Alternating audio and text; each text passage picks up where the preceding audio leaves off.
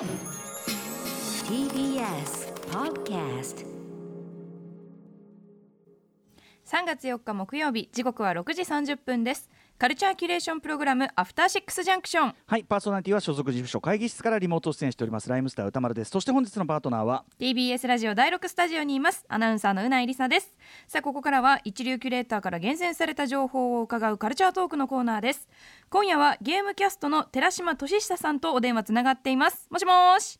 もしもし、よろしくお願いします。はい寺島さん大変ご無沙汰してます。ご無沙汰しております。はいよろしくお願いします。ということで寺島さん本日はどのような話をしてくださるんでしょうか？はい、そうですね。前回、あ、今回はうん最近のスマホゲームの流れがわかる目立ったタイトルをいくつか、はいこちら持ってきました。よはい、えー非常に楽しみですよろしくお願いします、ろしくお願いします。After Six Junction. アフターシックスジャンクションこの時間はカルチャートークです今夜のゲストはウェブメディアゲームキャストの寺島俊久さんですよろしくお願いしますよろしくお願いします。はい、えーということでゲームキャストではスマホやインディーズゲームを中心に紹介するウェブメディアで、えー寺島さんが管理人さんを務めていらっしゃいます。前回お越しいただいたのは1年ぐらい前ですもんね。えっ、そうですね。イエローっていうねこうん。うタッチとかスワイプとかスマホの画面の機能をうまく使って解いていく、まあパズルゲームというかなんとか。イエローかっこよかったです。本当にあれ。あ、気に入っていただけでよかった。です。実はブラックとかいろんなね。バリエーションが出て、最近ピンクっていう画うんうんうん。面ピンクにするゲーム出たんで、はい。ぜひプレイしてください。いや本当に。でもあれなんかは本当に寺島さんに教わってという感じで非常にしびれた感じなんですけど、ただねあの最近カルチャー界でスマホゲームの扱いといえばですね我々話題映画「花束みたいな恋をした」の中で多趣味だった主人公麦君が仕事で疲れパズドラしかできなくなってしまったっていう。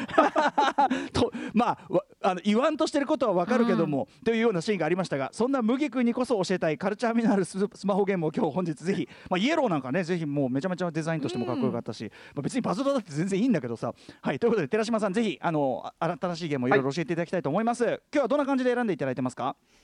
そうですね。えーさまあ、イエローとかに結構評判良かったので、うんうん。そういったアイデア勝負の作品から、はい。えー最近のスマホゲームの流れが分かるようなゲームまでうん。幅広くちょっと選んできました。はい。ぜひぜひじゃあよろしくお願いします。まずは1本目のゲームなんでしょうか？はい、えーまずですね、エンプティドットというゲームなんです。エンプティドットはい、はい、うん。これはですね、えースマホを覗き込むと、そこにミニチュアの建物があってう、ん。建物の中には、さまざまな家具とかの小道具があるんですよ。はい、うん。えーぐりぐりとスマホのタッチパネルを、ま、あのドラッグすると、はい。いろんな角度から建物を覗けるんですね。うん。でそうすると、ある角度に達すると、うん。建物の壁と小道具、家具とかが完全に重なって見えなくなる小システムがありまして、はい。それを探し出すうん。というゲームなんですね。面白いですねこれ。あの要するに壁とか家具とかがまあそのすごくカラフルなすごくおしゃれな色のそれぞれの色に塗られてて、同じ色の壁と家具同士をこう重ねると完全に見えなくなったところで一個こうその家具が消えるみたいな。そうですね。あ、わかりやすい説明ありがとうございます。ややうんうん。はい。これ、これって 3D ゲームとか遊んでいると、はい。あ、このもの見えづらいなとか、イライラすることあるじゃないえですか。ええ逆に、じゃあ、見えづらいなら、いっそのこと、えうん。見えなくなる角度を探させてやろうっていう逆転の発想から生まれたパズルゲームなんですよ。はい。うんいやーこれ実はそのあのさっきなんなんでうまく説明できたかというとさっきやってみたんですよこれ。おお。めちゃめちゃまずおしゃれねもう単純にかっこいい。デザインが素敵すぎる。ね。あと色の組み合わせとかもなんかすごくセンスが良くて、でなおかつやっぱゲーム性もさっきね寺島さんおっしゃったようになんていうか逆転の発想というか、うん。あこんなパズルゲームの発想があるんだみたいな、うんうん。よく考えますねほんとね。いや、スマートフォンって考えたらすぐ出せるんですよ、やっぱり。うんうん。あの、審査とかがあんまりないので。あのアイデアが出したらそのすぐそれが形になる、はい、うん。で、そういったゲームが、大体、次々出てって、はい、確か1ヶ月で1000本とか、そのそのレベルで出てるんですね。うんうんうんうんうんなんで、探すとこういうものがたくさん見つかるっていう。そっか。これなんか本当にアイデア一発エンプティこれちなみに寺島さんあの、は先ほど僕ちょろっと頭の方やっててですね、うん最初はそのはい。家具とか、まあ単純な、うんうん。ああこういうことねってやってるんだけど割と早めのステージで細かいなんか細かい粒みたいなのがいっぱいブワーってなってるものが出てきて、えこんなの重ね合わすの無理じゃない？どうすんの？これ難しいんだけどと思ってぐりぐりやってるうちにはあってこうちょっとそういうことかって気づく。ちょっと鳥肌ものの仕掛けとかがあってこれぜひ皆さん、はいはい。ご自分で気づいた方がいいと思うんだけど本当これだから作ってるのってやっぱ個人とかなんですか？これって。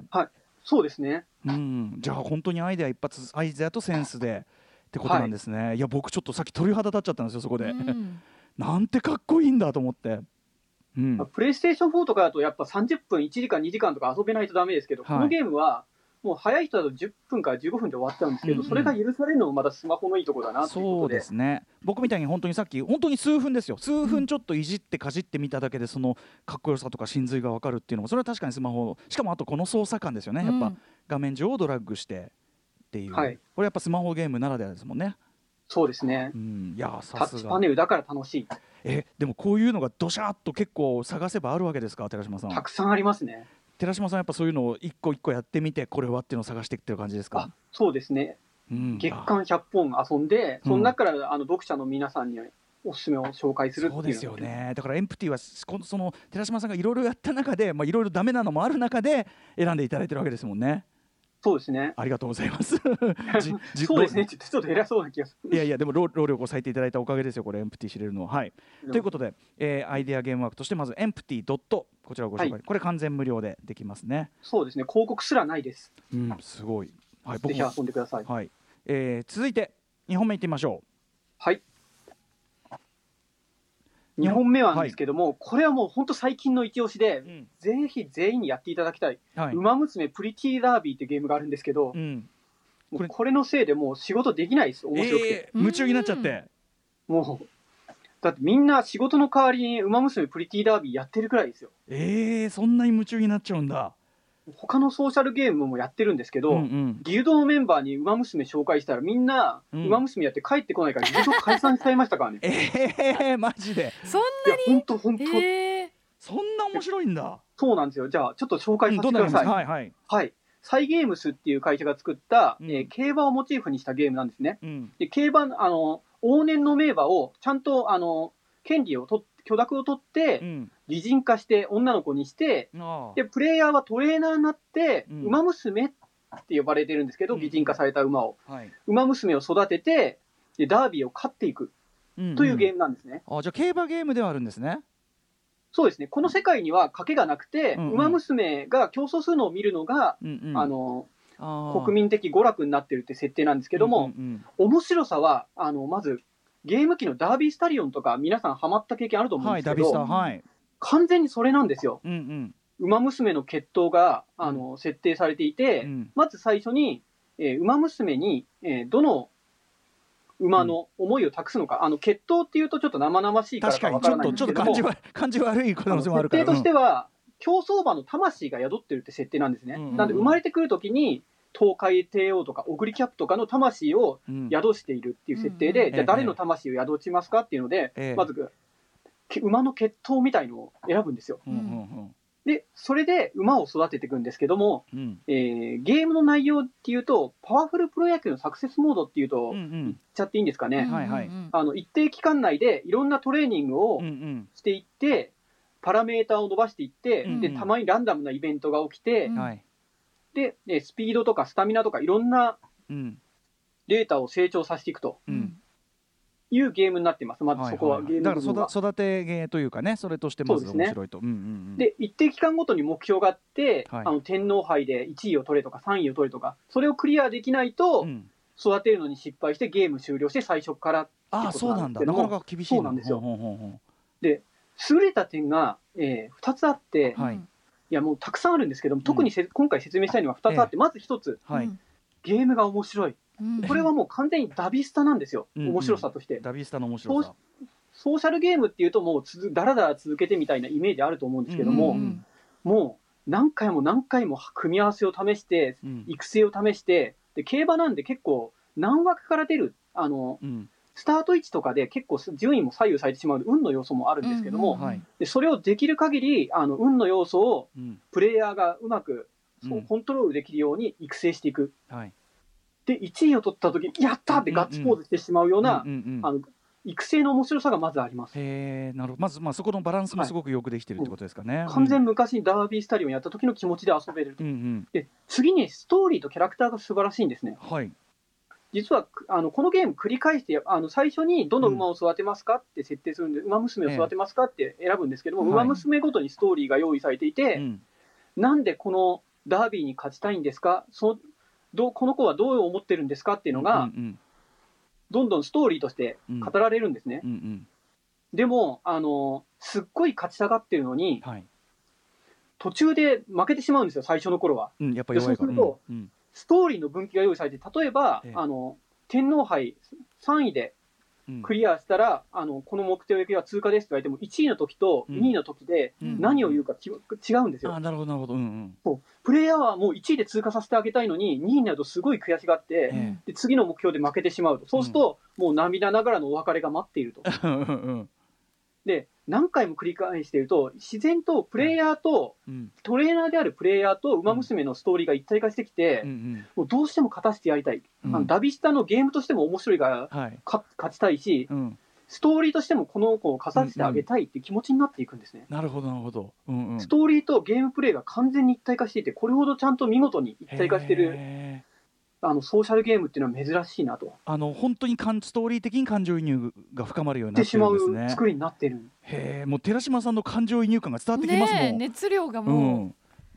僕、うん。競馬とか全然あの、知らないんですよ。どちらかというと、ええ掛け事は絶対手を出さないようにしていて、うんうんはい。いたんですけど、うん。もうなんで有馬記念勝てないんだって言ったら JRA の公式サイト見に行くと、うん。あなるほど中山競馬場って坂があるんだと。あかもう現実の競馬をそのままゲームに落とし込んでいあてそうかそうか。JRA のサイトが攻略サイトになるんですよ。はあだから現実の競馬に対するこうれなんていうか一つの入り口にもなり得てるわけだ。だそうですね。多分分競馬ファンの人とか僕よりもっともっと楽しんでるんじゃないかなと思います。そっか分かってればさらに楽しいとこもあるってことだ、なるほど、へえでもこういうのでねそのストーリーもそこまでこう作り込まれててあと分岐もすごく細かくとか珍しいですねそうですね。うん。そうかもうここまでかんあのこの実は発表が5年経ってて、あそんな？で事前登録って言って、これぐらいあのそろそろ出しますよっていううん。告知があるんですけど、えはいはいここからすごい作り直してたみたいで、うん。うん事前登録から2年経過してるんですよ。へ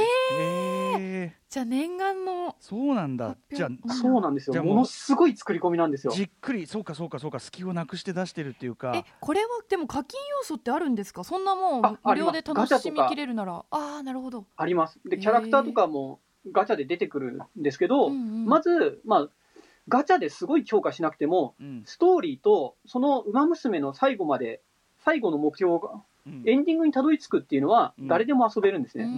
で他のプレイヤーとかと競争したり、ものすごい競走馬を増やそうとしたらうん課金しなきゃいけないんですけど、それをしなくても、うんあのゲーム機のゲームと同じぐらい楽しめると。うんへえいやでもこれあまりに面白くてね他のゲームできなくなっちゃうぐらいって本ね当にねね。それはすごいですね本当にね。あと寺島さんのやっぱりね、あの紹介に、うんねな熱量がねうん。ちょっとさっきからねすみ、ません、ちょっと、うんいいいいよ。だからちょっちょっとねちょっとやばいやばいやばいぐらいの熱が入ってるなっていうのが伝わってきてめちゃめちゃいいですこれ「ウマ娘プリティダービー」はい。再ゲームスから出てます。はい、そしてもう一本いきましょうか。はい、そうですね。じゃあ、最近というか、ちょっと前からなんですけども、香川県がやっぱゲーム、この前僕が来た時も、うん。香川県がゲームを1日1時間に規規制するみたいな話で話題になってるじゃないですか。ええはいでもスマホゲームでは全く逆の流れが起きてるんです。おなんだ。うん、公的機関がガンガンゲームを出してます。ほう公的機関ほそうですね。で、一番多分有名なところで説明するとう、うん。伝染病株式会社ってゲームご存知ですか？え僕これ分かんなかったです。これ、実はかなり昔に出たゲームで、うん伝架空の伝染病を作って人類を絶滅させようと、それを進化させて、っていう、結構不謹慎系のゲームなんですけども、すごい流行って、うん。まあ、僕、まあ、独自の病の名前を付けられるんで、僕は恋の病とか作って、恋の病で人類を滅亡させるとかやつなんですけど、何やってんだ。これが実はコロナあのが流行ってから、うん。このすごい、このゲームがよくできていると、うん。現実の貿あの貿易モデルに即しているということで、これが逆に、あの伝染病に対して警鐘を鳴らすゲームになるのではないかということで、うん WHO とか、うん。えー SEPI、ゴランとか、うんあのまあ、公的な世界の感染予防の機関とか保健機関が協力して、キュアモードっていう伝染病から人々を守るモードを実装したんですね。あの元のやつとは逆のモードをでもすごいそうそうたる世界中の保健機関ですよね。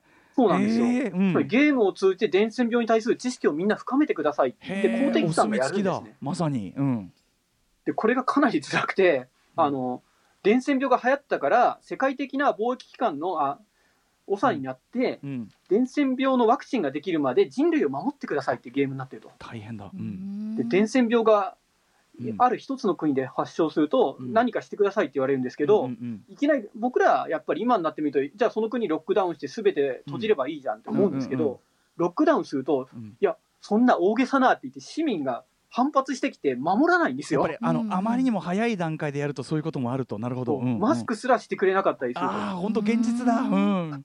そうなんですよ。で、そこからあのキャンペーンして、啓蒙して、頑張って守らせて、うん。で、ロックダウンしすぎると、今度お金がないから、あなたの組織にはお金出しませんって言うと、うん。今度ワクチン、お金がなくてワクチンが開発できなくなるうんうんうん。っていうのをコントロールするゲームになっていてう、ん非常に現実の、うん現実的であると。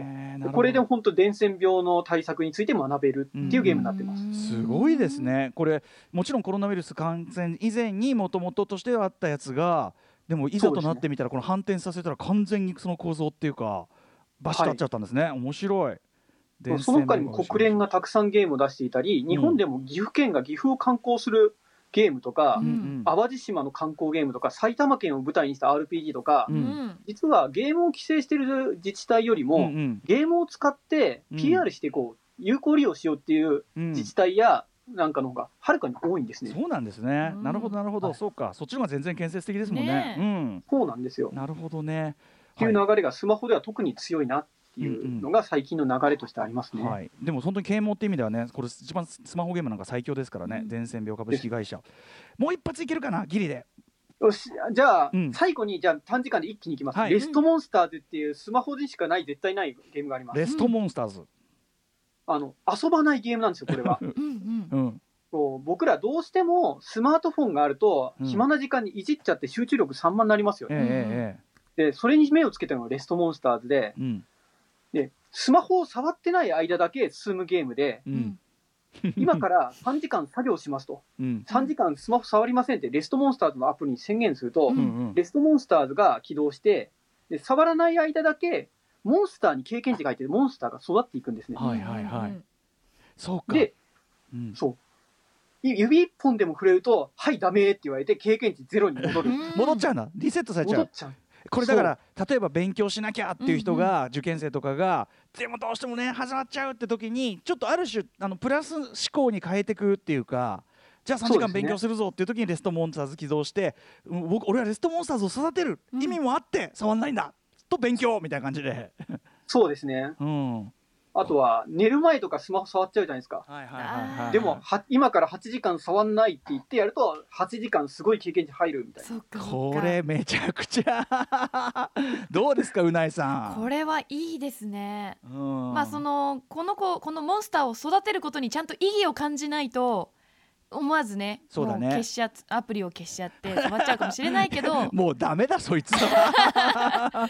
でもいいですねこれね本当受験生とか、ね。とか。そうですね。うん。あと我々もさこのこの勉強とかさこれを今しなきゃいけないはあるじゃん。あ我々の仕事の中にもさ、だからそういう時に集中したい時は、うん、己へのその戒めとして、うん。レストモンスターズ、うん、あと寝る前とか思わず本当にちょっと YouTube 一個だけ見ようとか思ってこうブルーライトを暗がりで浴びちゃったりしますけど、そうだね。体に悪いですからね。うんうんうんうん。そういうの意識される方はこのうんレストモンスターズを起動させるといいですね。い。やーでもスマホならではっておっしゃいましたけど、うん。これなんかすごいねこの逆にっていうか、うん。もう。逆に触らせないようにする。うん、中毒。そうですよ。だって飯尾さんが中毒患者だもんこれ完全に。ねえ面白いな。皆さんいろんなこと考えましたねでもねスマホのおかげで全ての現象がゲームになるっていう感じになってきてますね。なんか寺島さんさっきおっしゃったようにやっぱりそのスマホゲームっていうのはアイデアが形になって広まっていくまでにその本当にスピーディーっていうかそれゆえにやっぱすごくこういろんな方向のアイデアっていうのが具現化しやすいんですねやっぱね、そうですね。うん、一方ではさっきの「ウマ娘」みたいにもうそのなんていうかな練りに練って満を持して出したものがやっぱりきっちり面白いとかそういうのもあるわけで、ちょっとはい。私エンプティと「ウマ娘」もう今ダウンロードしましたんでぜひ皆さん遊んでいただければ僕も嬉しいです。ありがとうございます。これも寺島さんがね、あの身を削ってチョイスしたものですから、うんぜひ皆さんこの恩恵を浴びましょうということですね。ということで寺島さん、えっ、とお知らせ音などありますか？あそうですね、えっ、とですね、実は、えー次の日曜日、3月7日の19時、えー3月7日の19時から、デンファミニコゲーマーさんというところで、おはい、うん、えー、馬娘について語る番組をするんですけども、そこに出演することになりまして、やっぱ熱いんだ。そうなんですね。うんうんうんちょっと実は急遽立ち上がった企画なんで、うんうん。詳細は決まってないんですけども、はいえーゲームキャストって調べてのツイッターでうん。告知すると思いますので、ぜひ皆さうん。ん、後でゲームキャストのツイッターをフォローしていただければなと思います。でもそうやってもなんか今のお話伺ってると本当になんていうか草の根から盛り上がってんだなっていうのってそういうもんだからね。要するにそのえお前もハマってんの？お前もハマってんの？お前もハマってんの？じゃあやんなきゃこれっていうなんか自然発生的に盛り上がってる感じが、うん。そのデンファミコンゲーマーさんのその今回の3月7日のやつの立ち上がり方の話聞いてもなんかすごい感じますよ寺島さん。そうですね、もともと巨大プロジェクトなんですけども、うんじ面白くもあって、やっぱり見向きもしてなかった人がみんな次々と取り込まれていってますね。うん、僕もどっちかというとあんまり非ギャンブル系なんですけどそれでもハマる可能性大ってことですね。そうですね、ゲームが面白いんで、面白いは何より強いですね、やっぱ次にでも。も寺島さんお越しいただいた時に僕すごい恨み事言う可能性ありますよ。寺島さんのせいで 寺島さんのせいで何時間使ったと思ってんですかっつって。これは僕がやりたいことなんでしてやったりで、ぜひハマってください。はい、えー、ということで今夜のゲストはゲームキャストから寺島俊久さんでした。寺島さんありがとうございました。ありがとうございました。ありが。とうございましたさあ明日のこの時間は歌丸さんが最新映画を評論するムービーウォッチメンです。明日は主要キャスト400人エキストラ1万人制作年数15年、うん。ソ連全体主義の社会を完全再現した狂気のプロジェクトとも言われるダウプロジェクト。これの第1弾、うん。ちなみにその、えっと、実はすでに見られるものも7本あったりするという恐ろしい。とかいろんな形があってちょっと全体像まだつかめない、えー映画史上でも稀な狂気のプロジェクト、イリイリア・フルジャノスキー監督作品「ダウ・ナターシャ」を評論します。After Six Junction.